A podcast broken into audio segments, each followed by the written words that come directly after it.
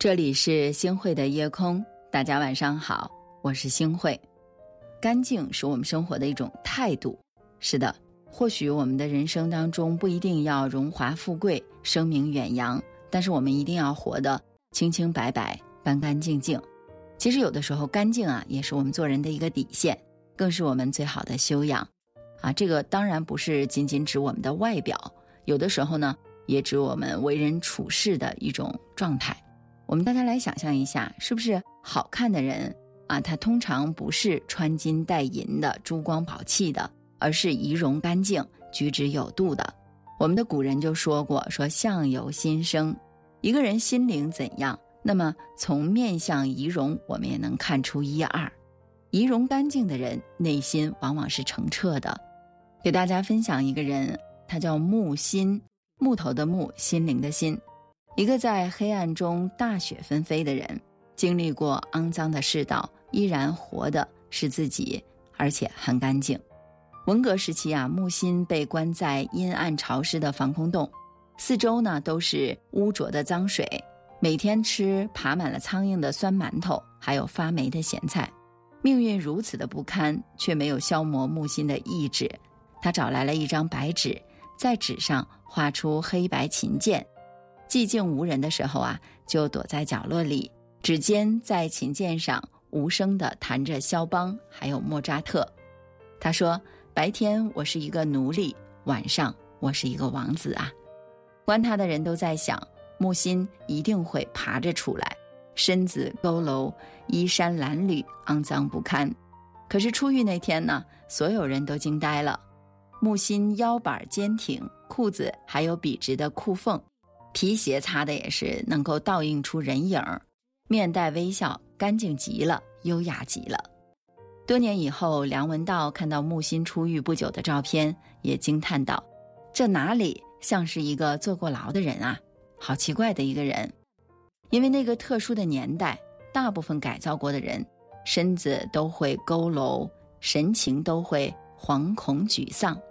最难得的是，在困顿苦厄的时候。”仍然去保有宽容平静的微笑，最珍贵的是在肮脏的世道当中，依然可以用干净的面目去示人。不论外在的环境是怎样的不堪，始终能够保持干净的仪容和得体的举止，是对这个世界的尊重，更是对自己生命的尊重。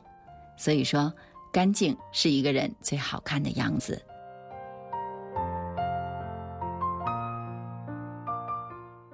其次呢，我觉得心灵干净的人最高贵。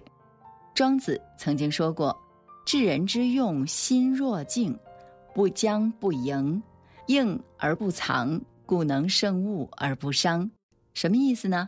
意思就是说呀，境界高的人，心里干净的就像一块明镜，这样呢才能够超脱物外，不为物所役。心灵干净的人啊，做事儿光明磊落。不愧于天，不愧于地，活得非常的纯粹，活得很清白。其实呢，苦闷的来源就在于我们的心地不单纯。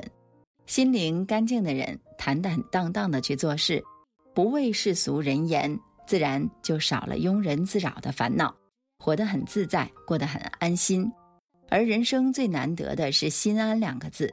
所谓心安啊，就是心里没有后悔的事儿，没有亏心的事儿。没有想不开的事儿，不为名所累，不为利所役，清清白白的去做人，干干净净的来做事儿，啊，我们保持着一颗干净的心，这样呢，我们才能活得纯粹。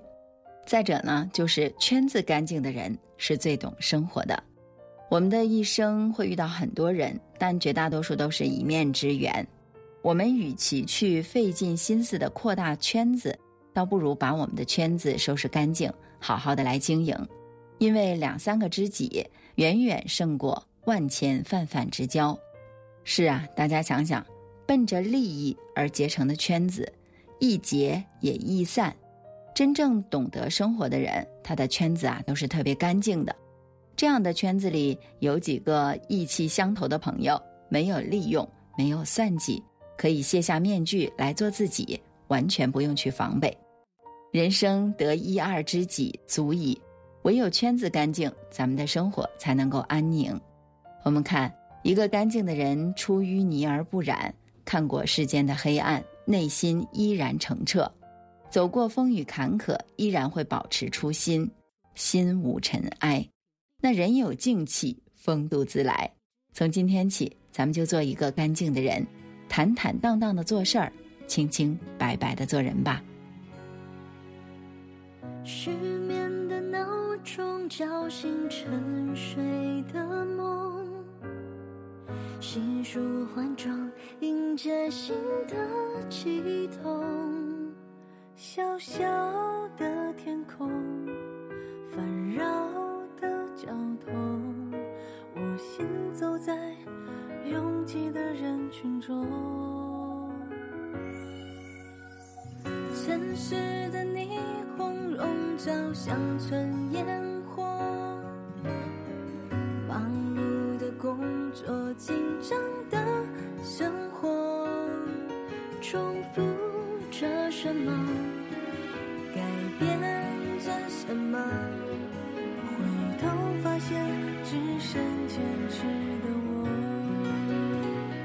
我相信，越努力的人越是幸运中。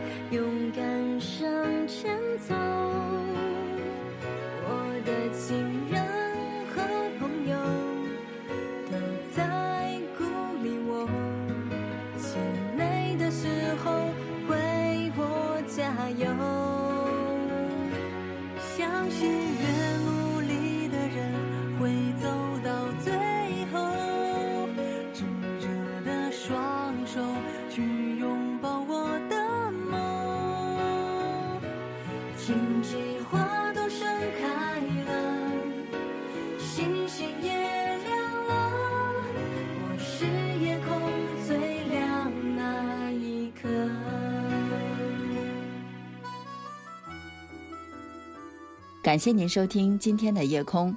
如果你特别喜欢的话，那就分享吧。你还可以在文末点一个再看。晚安，好梦。